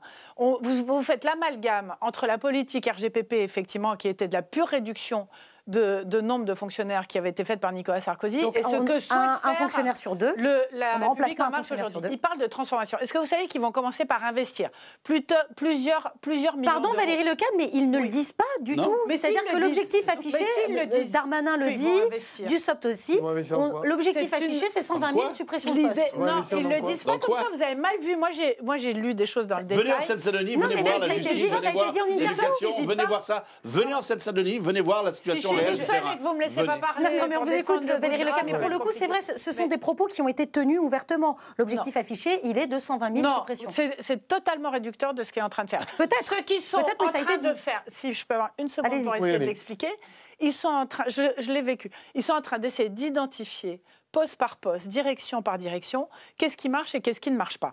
Parce qu'on dit que le service public est exempt, mais il est quand même le plus important de tous les pays d'Europe. Hum. Donc, de se demander pourquoi est-ce qu'on est en même temps aussi nombreux et pas plus efficace que ce qu'on est. Tout le monde dit l'école, ça fonctionne plus. Tout le monde dit l'ascenseur social, ça ne fonctionne plus. Tout le monde dit que les services publics ne fonctionnent plus. Et donc, le sujet aujourd'hui, ce n'est pas de réduire le nombre de fonctionnaires, c'est de comprendre pourquoi ça ne fonctionne plus et d'essayer de transformer, d'être progressiste et d'améliorer les choses pour qu'elles puissent fonctionner. Est-ce que, le- Donc, par exemple, la les- réponse. la mobilité... On a déjà la On a déjà la on réponse. n'a pas la Ah, réponse. si, Mais si. non, on n'a pas la réponse. Parce qu'on va réduire Mais 120 non. 000. Il nous a été présenté Mais la non, réponse. quand ils vont essayer. Par exemple, la digitalisation, c'est un vrai sujet. Est-ce que vous savez qu'il y a des administrations qui fonctionnent encore avec du courrier, avec des gens qui. Non, Mais mais, heureusement. faut- heureusement. Non, mais il Mais faut on me coupe le téléphone, moderniser. mais on me coupe le téléphone trois semaines faut- dans il- certains villages, trois Mais oui. semaines d'affilée, dans, ma circonscription. Il Comment faut- vous voulez la mais digitalisation C'est un truc d'urbain, mais ça. Mais parce que, mais- mais parce que le service public n'existe plus. Non, mais moi, j'ai des villages où il n'y a pas le téléphone a- pendant trois semaines. Il y a en France des directions qui sont nombreuses et qui pourraient être plus modernisées et plus efficaces. Et je pense que c'est l'essentiel du travail qui va essayer d'être fait. Au-delà de ça, au-delà de ça, le, le recours au, contractuel, la mobilité Voilà. des fonctionnaires, vous en pensez quoi? Moi, je pense que c'est bien. Je pense que c'est bien parce que ça permet de faire l'aller-retour entre le privé et le public. Ah bon Eh ben, Pourquoi ben, ben, est-ce je- qu'on passerait toute sa vie dans le secteur public ou pourquoi est-ce qu'on passerait toute sa eh vie dans le secteur privé? cette Eh eh modernité Chacun à a apprendre des autres. Je vais vous prendre un exemple. Je vais vous prendre un exemple. La Poste fait ça de plus en plus en deuxième couronne. Bah eh oui. bien, aujourd'hui, moi, je vous dis, dans l'Essonne, là où j'habite, eh bien, le courrier ne passe plus qu'une fois tous les trois ou quatre jours, ça n'a et pas tous les jours.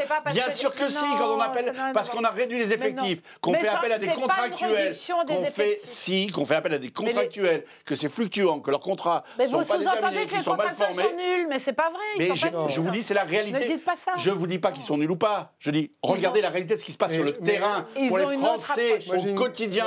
Vous voulez, vous, vous voulez vous battre pour la mairie de Paris? Vous avez un petit peu de boulot à faire si vous ne vous intéressez pas plus Mais à la je réalité. justement. Moi, j'ai une question à vous poser. Moi, je pense, j'ai- j'avais une je question pense à que le secteur privé a à apprendre du secteur public sur Mais le vous sens pourrez la de poser. l'État. Et je pense que laisse La continuité de Dès l'État. qu'elle me du laisse un créneau, je. Ça a un sens, la continuité attendez. du service Moi, public. je veux Julien bien Aubert. la, mobilité, pourquoi pas, même si d'ailleurs on ne fait pas de distinction entre la haute administration et l'administration. Mais Alors on pourrait, on pourrait en parler. Déjà, mais ce que je veux dire, c'est comment vous gérez ensuite les, conflits, les questions de conflit d'intérêts?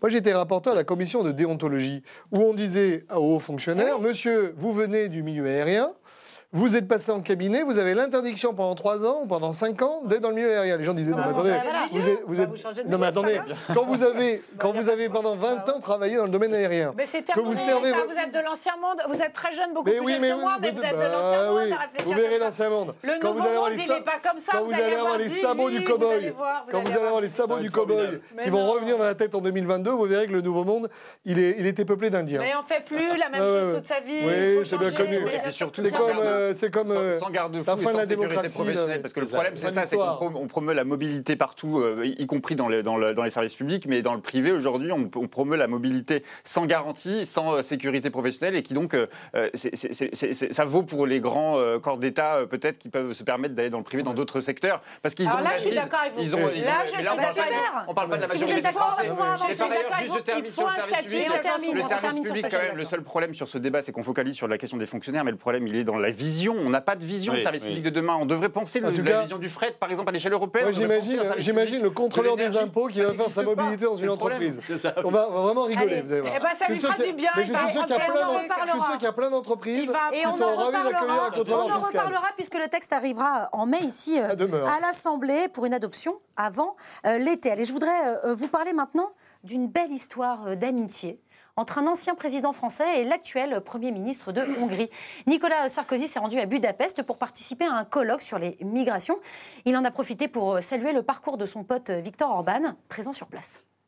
Mon amitié avec Victor m'a fait sortir de mon silence. Et moi, Victor, quelqu'un qui est capable de gagner les élections trois fois de suite, pour moi, ça force le respect. Tu as fait ce que j'ai pas été capable de faire. C'est peut-être ça qu'on te reproche d'avoir gagné. Mais moi, j'aime bien avoir des amis qui gagnent. Je veux pas avoir que des amis qui perdent. Ju- Julien Aubert, comment, comment vous analysez euh, cette séquence? C'est quoi? C'est vraiment un ancien président français qui rend visite à euh, quelqu'un qui a été démocrat- démocratiquement élu président ou voilà, il le reconnaît comme populiste, euh, pense que- xénophobe et c'est- il n'y a plus aucun souci Non, je pense que Nicolas Sarkozy connaît très bien la position d'Emmanuel Macron sur Viktor Orban. Ça lui permet, tout en affichant des fois la complicité dans la presse, de montrer qu'il a, euh, qu'il n'est pas forcément d'accord sur ce sujet-là, donc d'assumer une forme d'équilibre. Deuxièmement, je pense qu'il a quelque part, il pointe quelque chose, c'est-à-dire qu'on met au banc euh, Viktor Orban qui est élu quand même à 49% euh, par, euh, par les Hongrois, je crois, de mémoire au premier Oui, je, tour. je le disais, élu Donc, il a été- démocratiquement. Ceausescu euh, était élu à 90. hein. non mais d'accord, mais si vous voulez, on peut pas comparer. On n'est pas on n'est pas dans un pays, une dictature africaine. On est dans un pays démocratique et il est l'élu, et donc on doit respecter, je dirais, la volonté du peuple. Ensuite, euh, voilà, je crois qu'Orban sert d'épouvantail utile pour tous les gens qui n'ont rien à dire sur l'Europe et donc qui cherchent un bouc émissaire qui va leur permettre de trouver une unité au-delà, je dirais, du vide intersidéral de la réflexion sur le millefeuille européen ou la nouvelle souveraineté ou la grande couche d'agences, de- d'offices, je ne sais quoi, qu'on va rajouter sur les constructions actuelles. Pierre Jacquemin, comment, comment vous l'analysez, vous, cette visite? Euh, ça vous fait peur Ça, bah, m'inquiète parce que je, trouve qu'il y a quand même une série aujourd'hui de chefs d'État à travers le monde qui sont des chefs d'État infréquentables. Il y a, euh, on l'a vu au Brésil, il y a maintenant l'Italie quand même, il y a euh, l'Autriche, il y a mmh. effectivement la Hongrie. Il y a quand même une montée des nationalistes et de cette extrême droite xénophobe, homophobe, violente, antidémocratique à bien des, égards. Non, mais bien antidémocratique à bien des égards. Et alors qu'on se pose la question européenne et la question de ce qu'on qu'on veut dans l'espace européen. Aujourd'hui, un ancien chef de l'État comme Nicolas Sarkozy, quand même, il a des accointances politiques euh, parce qu'ils euh, sont du même groupe politique au Parlement européen. Euh, il y a une réserve à avoir. Il y a une réserve à avoir. Je me souviens quand même que les migrants qui arrivaient en ah. Hongrie, le chef d'État qui est M. Orban a fait tirer sur les manifestants. C'était quand même surréaliste. On parle d'un pays membre. Comme Clémenceau. Hein. Bah, non, mais ça, à la même époque. Pas, pas, tout à fait la même époque. Aujourd'hui, il y a une responsabilité d'un chef d'État qui est celui chef d'État de la France d'avoir à l'égard d'un chef d'État comme Orban, au moins de la distance et de la réserve. On parlait, là, c'était un colloque sur les il migrants. Plus les ouais, c'était un colloque sur les migrants. Je veux bien qu'il y ait une vision euh, similaire sur la question des migrants, qu'il faut fermer les frontières, parce que fermer les frontières, ça va régler tout le problème de la démigration de demain. En tout cas, ça le euh, réglera plus que sur Aujourd'hui, M. Orban ne devrait pas euh, aujourd'hui conduire Nicolas Sarkozy à avoir autant de sympathie et de bon moi, je trouve c'était inopportun. Je trouve cette séquence extrêmement grave en réalité, parce qu'on était là à Nicolas Sarkozy, on rigolait parce qu'on a l'impression de voir une séquence des Guignols, euh, parce qu'effectivement, euh, il est d'origine hongroise, son père est hongrois. Euh, je vous rappelle vos propos sur Madame Loiseau. Ça, pour le coup, vous voyez. Non, mais je suis désolée. Ça, pour le coup, c'est pas très respectueux. De dire que c'est les Guignols, c'est pas désagréable. Hein, je veux dire, c'est pas très méchant, parce qu'il dit. Il a gagné trois fois, il, moi, il, il le tutoie, il, a... Euh, ça fait ah, il, joue, il joue un petit peu la séquence. C'est ça que vous avez dire. Je trouve ça extrêmement grave, parce que le 26 mai, c'est dans deux mois que ces élections soient absolument cruciales, parce que comme vous venez de le dire, il y a un vrai risque du côté populiste, ou en tout cas eurosceptique. Et de l'extrême droite que, européen, hein, hein. Que M. Orban vient d'être mis au banc du PPE. Euh, euh, il était suspendu. Oui, il a été suspendu. Exactement, hum. pour ses positions.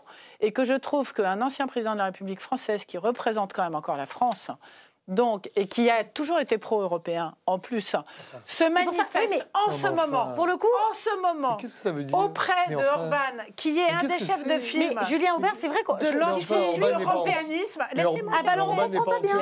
Il est Mais non, il est au PPE. C'est la vie. Ah, non, il est plus. Il vient sans. Il est sus. Son adhésion est suspendue. Bah oui. Euh, mais eh il bah siège toujours. Eh ben, c'est pas le bon moment pour aller. On est à deux mois. Mais quel est le message du président Mais le message, c'est que cette espèce de de gauche morale qui nous respire toujours les heures les plus nauséabondes. Parce qu'ils ont un problème, parce qu'ils ont un problème avec le concept de frontières, de nation et de lutte contre l'immigration. Ça n'a rien à voir. Ça n'impressionne plus personne. Et que, et que, et que, à force de dire, lui on le fréquente pas, lui on le fréquente pas. Je veux dire, les relations diplomatiques.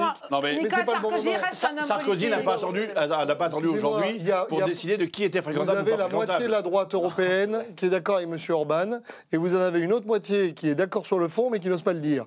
Voilà. Et donc, vous le voyez comme ceci. Il a quand même été suspendu Orban, par 216 députés du PPE. C'est pas, pas, Mussolini. Exactement, il a été suspendu, c'est ah, tout. ça donc demande. C'est pas savez le moment pour bien. Vous savez très bien qui siège encore. On, a, vrai un vrai problème. C'est un vrai problème euh, de, message qu'on envoie à effectivement deux mois des européennes. C'est un message qui est euh, choquant de la part d'un ancien président de la République. Alors, à moins, à moins qu'on soit dans le syndrome Valls.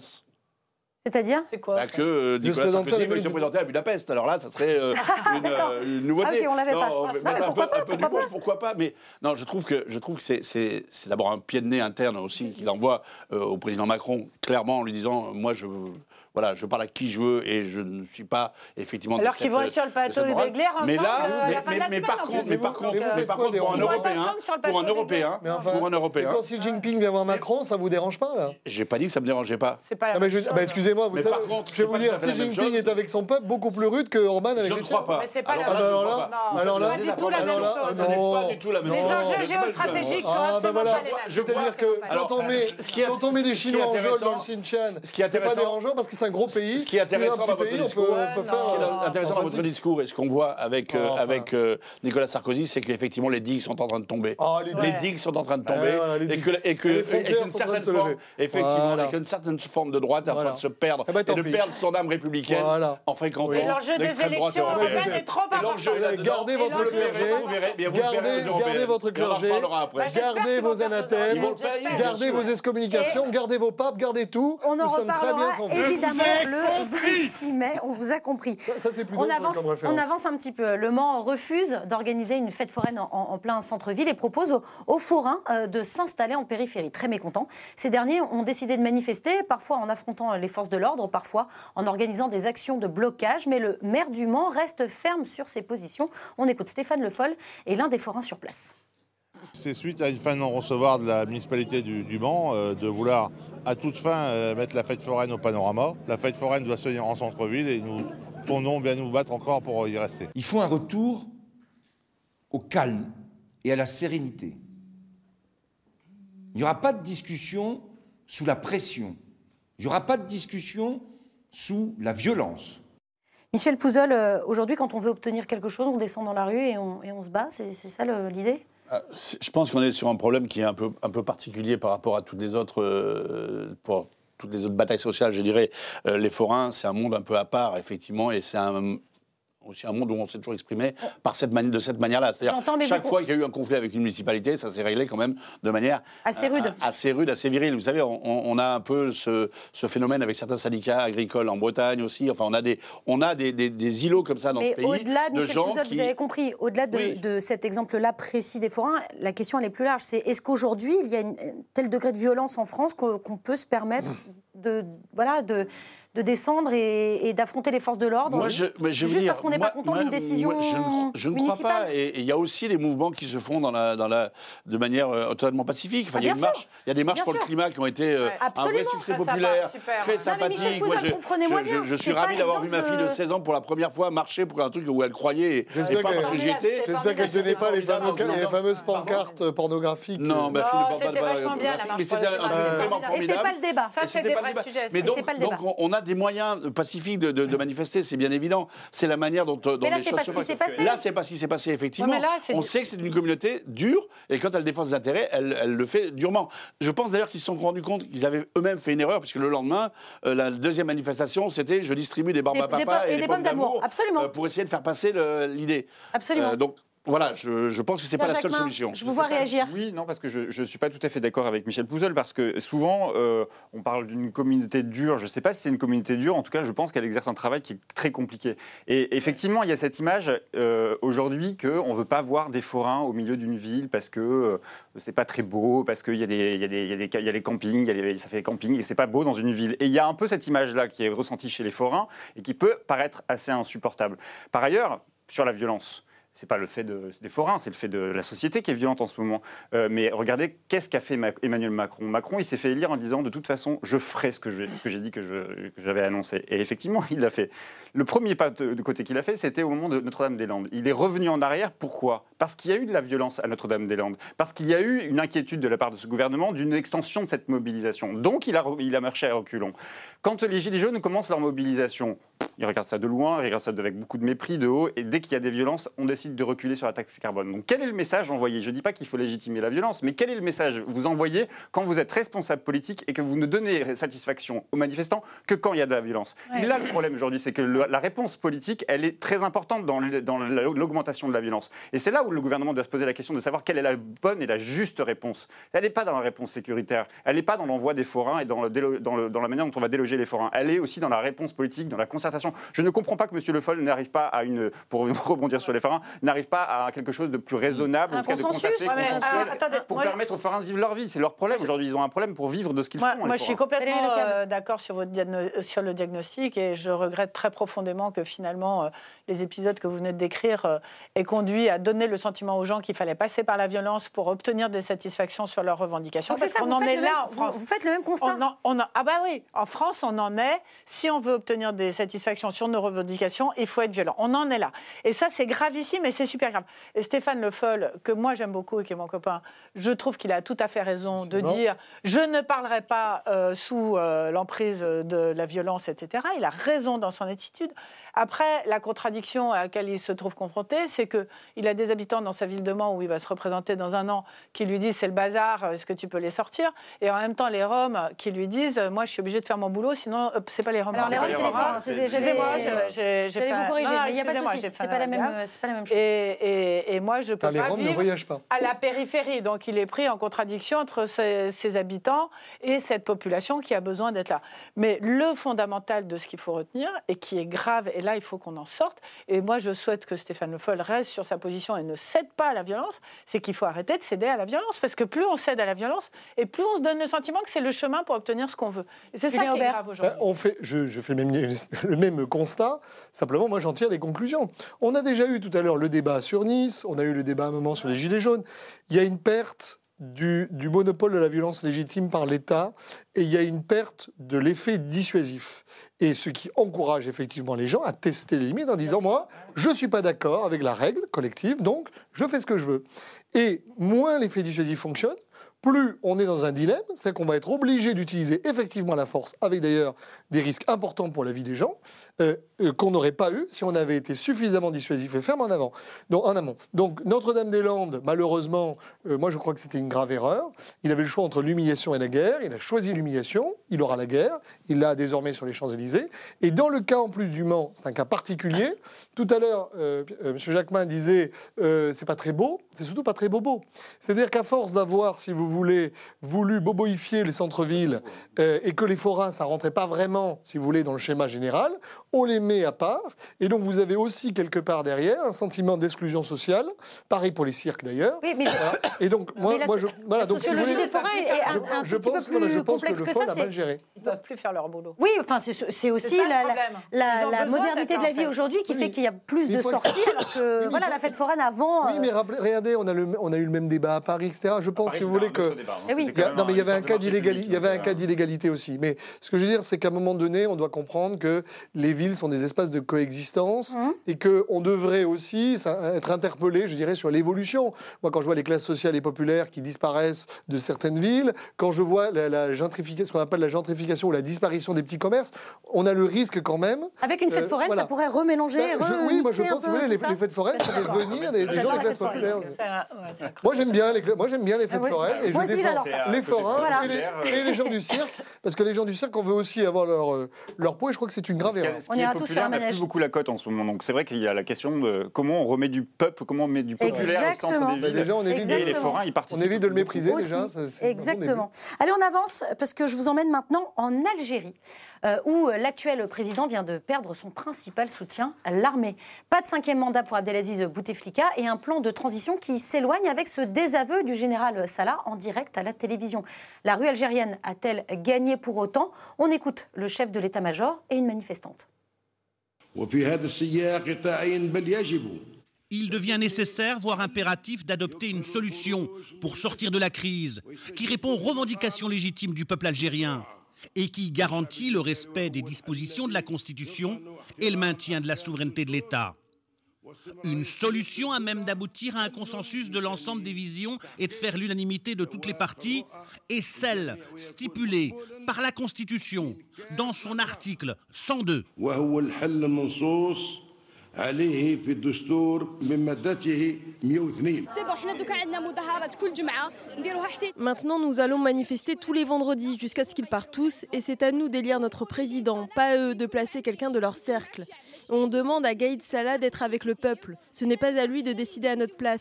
C'est à nous de le faire, parce que c'est notre génération qui va construire le pays, pas la leur. Et je leur dis de partir tous, parce qu'on n'en peut plus, on n'en peut plus, on n'en peut plus, c'est bon. C'est bon. Euh, Michel Pouzol, avec, euh, avec cette intervention euh, de l'état-major, du chef de l'état-major, est-ce que ça y est, c'est fini? Tout le système Bouteflika est en train de s'écrouler J'aimerais le croire, mais euh, je pense que c'est plus complexe que ça. Euh, si l'armée euh, commence à se désolidariser, euh, c'est. Et qu'ils essayent de se placer? et je pense qu'ils essayent encore de se placer. Il y a des grandes manifestations qui sont prévues, je crois, aujourd'hui. Euh, qui vont être, qui, aujourd'hui, voilà, qui vont, qui vont être fondamentales là-dessus. Mais Pour la que l'Algérie tourne la sixième vendredi. Bouteflika, c'est quand même une bonne nouvelle euh, pour l'ensemble de la région et euh, pour l'Algérie bien sûr, mais aussi pour nous. Je pense qu'il faut que ce pays avance. C'est un grand pays, c'est un pays qui a, une- qui a des richesses, qui a une, une richesse humaine importante, euh, avec qui on est amené à travailler. Euh, je pense que c'est bien qu'on puisse avancer vers une vraie démocratie. Et en tout cas, ce qui est, ce qui est réjouissant là, c'est de voir que ça se passe pour l'instant plutôt sans heurts. Très bien, ouais, la jeunesse euh, et, et- et très mobilisée, mais et plutôt joyeuse et festive, franchement, euh, oui, je, je trouve que c'est, ça donne un peu d'espérance dans ce qu'on peut faire. J'espère que ça va continuer. Julien Aubert, est-ce que la rue a gagné? La rue a gagné en Non. Algérie? Non, non. Non, non, c'est simplement enfin, le, le départ. D'abord, il était difficile quand même de soutenir euh, Bouteflika et je suis content que, c'est pris- ça a pris beaucoup de temps, malheureusement. Non, la rue n'a pas gagné parce que la rue, en fait, aspire à la démocratie et que fondamentalement, on est dans le cas d'un régime militaire. Donc, on doit avoir euh, une évolution, une transition, comme un peu a connu la Grèce, euh, l'Espagne, le Portugal. Et, et on sait que, euh, pour avoir, moi j'ai travaillé sur l'Union pour la Méditerranée au moment du printemps arabe. Au début, c'est toujours l'espoir, mais il ne faut pas oublier que vous avez des, des révolutions qui se sont bien terminées et d'autres qui ont euh, dans le sang. Et donc, euh, je dirais que. euh, Évidemment, on souhaiterait tous une évolution démocratique paisible. Maintenant, il faut être extrêmement prudent parce que euh, il faut, va falloir preuve- faire preuve de réalisme, euh, parce que la transition, de toute façon, à mon avis, si on veut qu'elle réussisse, soit, soit longue. On se focalise trop, Valérie Lecable, sur le cas Bouteflika. En fait, euh, le problème est beaucoup plus Non, large. mais je suis d'accord avec ce qui vient d'être dit, c'est que la suite est totalement, euh, est totalement incertaine pour l'instant. Hmm. C'est-à-dire qu'on voit bien qu'il n'y a pas de structuration. pas- qu'est-ce que vous craignez? Bah, ce qu'on craint, c'est, de- c'est qu'il y ait une sorte d'éparpillement, en fait. C'est-à-dire qu'il y a une énergie, il y a cette jeunesse euh, qui est là, qui veut faire sortir non seulement Bouteflika, mais toute Changer- la génération. changer le système. L'ensemble de la génération. Et que pour l'instant, il n'y a pas de leader, il n'y a pas de nouveau leader. Enfin, c'est-à-dire qui est-ce qui va prendre la suite avec quelle euh, organisation, euh, qui va être être à la tête Et c'est toutes ces questions-là. J'étais il n'y a pas longtemps en Tunisie, je discutais avec les femmes tunisiennes. Il y a une élection présidentielle en, en Tunisie Absolument. euh, bientôt, et dans laquelle on voit que là-bas, qui a été l'exemple le plus réussi hein, parmi euh, les révolutions arabes, il y a ce problème d'éparpillement, c'est-à-dire euh, de non-structuration, de leaders forts et qui puissent. euh, et, et malheureusement, le risque après, c'est. bah, c'est quoi? Bah, c'est ce que tout le monde redoute, c'est ce problème d'islamisme radical que l'Algérie, tout le monde l'espère, ne reproduira pas parce qu'il l'a connu et que tout le monde sait que personne n'a envie d'y retourner. Mais pour l'instant, on n'en est pas sûr à 100%. Mmh. Et c'est les questions qui vont se poser. assez- Qui va être assez fort derrière pour incarner véritablement un pouvoir démocratique et progressiste, etc. C'est ça la grande question aujourd'hui. Est-ce que vous avez les mêmes craintes, euh, Euh, c'est Main vrai qu'il y a, dans le, dans, en tout cas dans la mémoire euh, récente, euh, y compris chez les Algériens, que la, euh, les révolutions, les grandes révolutions arabes qu'il y a pu y avoir, ça a conduit à ce qu'on connaît aujourd'hui en Syrie, et que donc du coup il y a cette inquiétude de savoir qu'est-ce qui va se passer maintenant, que c'est quoi le sujet. Et aujourd'hui, il n'y a que ce pouvoir n'a que l'armée aujourd'hui pour faire face à un peuple qui est déterminé justement à accéder à la question de la démocratie. Et que la- il y a deux enjeux, enfin il y a deux, il y a deux hypothèses. Soit c'est effectivement euh, une transition euh, par l'armée où tout est à craindre, soit c'est une transition par le peuple avec euh, ces, ces propositions qui émanent du peuple d'ailleurs. Il y en a une troisième. de- de- oui, il y en a une troisième. vous avez C'est raison. à l'iranienne avec une transition Oui, islamique. mais aujourd'hui, tel que les choses sont présentées, c'est vrai qu'on a le, sen- le sentiment que soit c'est l'armée qui reprend le- le- les rênes du pouvoir et donc. Mais ils en veulent pas, le risques peuple qui- n'en veut pas. Mais par ailleurs, non, non, en plus, c'est toute la difficulté qu'a actuellement le gouvernement. C'est-à-dire qu'aujourd'hui, je crois qu'il y a plus de 500 personnes qui ont été sollicitées pour rentrer au gouvernement. Euh, personne n'a envie d'y aller. Donc je pense que ce qui se passe, c'est qu'il y a des centaines de milliers de personnes qui ont encore défilé aujourd'hui dans les rues, euh, non pas que euh, de la capitale, mais partout, Ah, un peu partout dans le pays. en Algérie. Absolument. Et que du coup, la question, c'est comment le peuple se saisit justement de cette problématique de la constituante, de comment on réfléchit à une nouvelle constitution, comment on réfléchit Et on- à un et nouvel... on change de Ah, régime. voilà, on change de régime. Alors, évidemment, c'est très angélique, c'est très, très naïf peut-être de le dire comme ça, mais je pense que les deux enjeux, ils sont là. Enfin, en tout cas, on est face Non, à... ne le fera pas, ça. Et on, et on regardera. On regardera comment tout cela évolue. Il nous reste quelques minutes euh, pour parler euh, de football, enfin pas sur le terrain, mais vu des gradins, alors que la ministre des Sports s'installait tranquillement euh, dans l'une des tribunes du Parc des Princes pour le match PSG-OM, quelle ne fut pas sa surprise en distinguant très clairement des paroles homophobes dans les chants des supporters indignés. Roxana Barassineanu propose donc de légiférer. On l'écoute. Aujourd'hui, dans notre société, euh, il y a le mariage pour tous, la reconnaissance des personnes homosexuelles, et il n'y a aucune raison que dans les stades, euh, sous couvert de supporterisme, on puisse dire des choses qu'on n'a pas le droit de dire dans le, reste de la société. Mais sur tout ce qui est sanctions, euh, je crois que ça passera par la responsabilisation des clubs, comme cela est fait pour les propos racistes, antisémites, ou voilà, sur, toutes les dérives qu'on peut regarder dans le football et observer. Mais effectivement, cette, cette partie-là, sanction, est importante aussi parce qu'il qu'il n'y a que comme ça qu'on va pouvoir mettre les supporters, les associations de supporters devant euh, euh, leurs devoirs. Ça vous choque, euh, Julien Humbert, des, chants homophobes? Vous avez déjà assisté à des matchs de foot? Écoutez, je suis né à Marseille, ça répond à votre question. Ouais, peut-être. non, moi, j'ai, une position qui dépasse ceci, c'est que je pense qu'on a fait le choix de criminaliser la liberté d'expression. Ah. ah donc c'est quoi? C'est le retour du puritanisme Et, et je, que je suis, et je, pense, si vous voulez, qu'on aurait mieux fait de, d'essayer de lutter contre les actes. C'est-à-dire que pour moi, un acte, c'est objectif. Une agression, c'est quelque chose d'objectif. La criminalisation de la pensée ou de la liberté d'expression conduit effectivement les gens à se taire, mais euh, je constate qu'on n'a jamais eu autant, euh, par exemple, d'actes antiracistes, d'actes homophobes, on a une mmh. résurgence. Donc ça montre bien que cette manière d'aborder le sujet ne fonctionne, à mon avis, pas.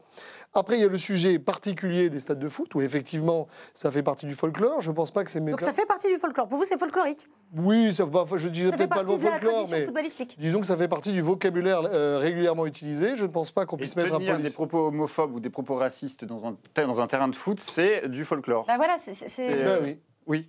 Ben oui. Oui. D'accord. Qu'est-ce qui vous gêne en bah, Vous venez de dire, vous venez dire vous-même qu'il y avait oui, un problème, c'est qu'on criminalisait. Non, mais, mais, juste, c'est un délit aujourd'hui. Mais, mais justement, je pense que si vous voulez, c'est une erreur. Euh, c'est pas une, erreur d'avoir. Il n'y a, pas de délit. Je pense que c'est une erreur d'être rentré dans la phase de vouloir criminaliser la, liberté d'expression. C'est une liberté d'expression euh, que d'être homophobe ou d'être raciste. Depuis cette loi. Depuis cette loi.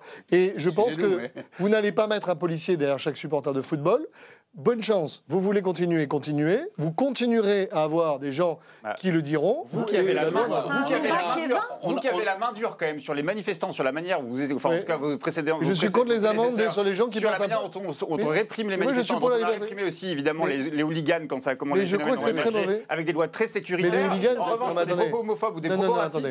les hooligans, c'est très différent. Les hooligans. Non, non, non, mais je vous, non, je vous, prends, ça, je vous prends l'exemple. Je vous prends l'exemple. Ce qu'il faut criminaliser, c'est un acte de violence. Vous savez prendre des décisions très autoritaires quand il s'agit de certains nombre de personnes. Ce qu'il faut criminaliser, c'est un acte. Ça, c'est objectif.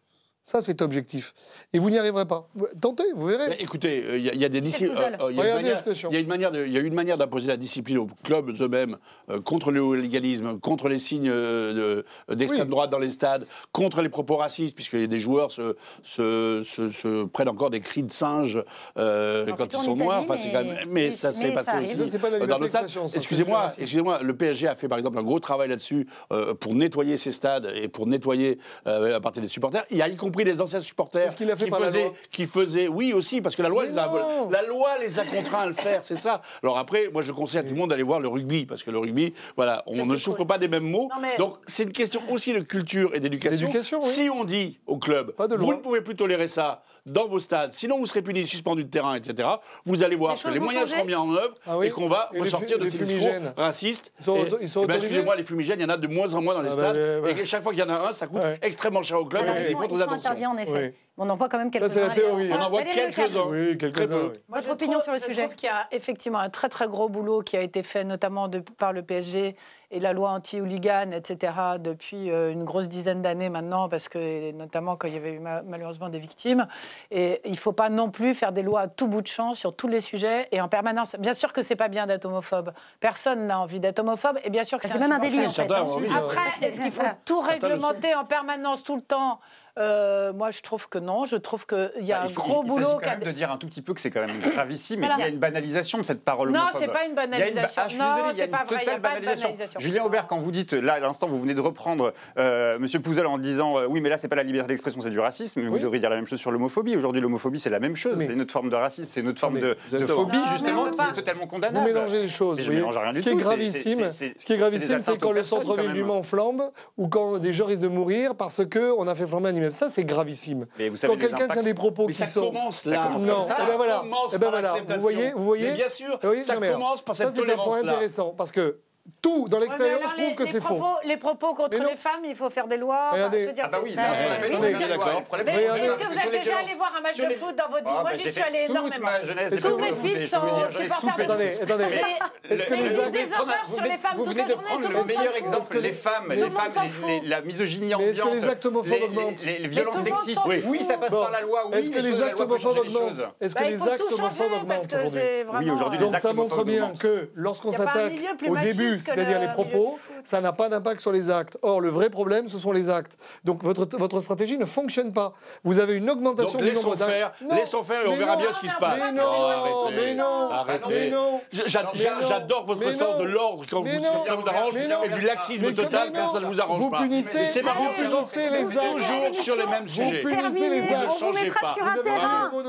On vous, mettra, vous tous les quatre sur un terrain avec des, chasubles de, couleurs différentes. Ils n'aiment pas beaucoup les Merci. chasubles, c'est anticlérical, la gauche. Merci beaucoup à tous les quatre d'avoir participé à cette très belle émission qui est déjà euh, disponible en replay euh, sur le site de la chaîne parlementaire, mais aussi sur les box Orange. On se retrouve euh, vendredi prochain. Euh, mais d'ici là, n'oubliez pas évidemment que l'important n'est pas de convaincre, mais de donner à réfléchir. Allez, à vendredi. Merci beaucoup.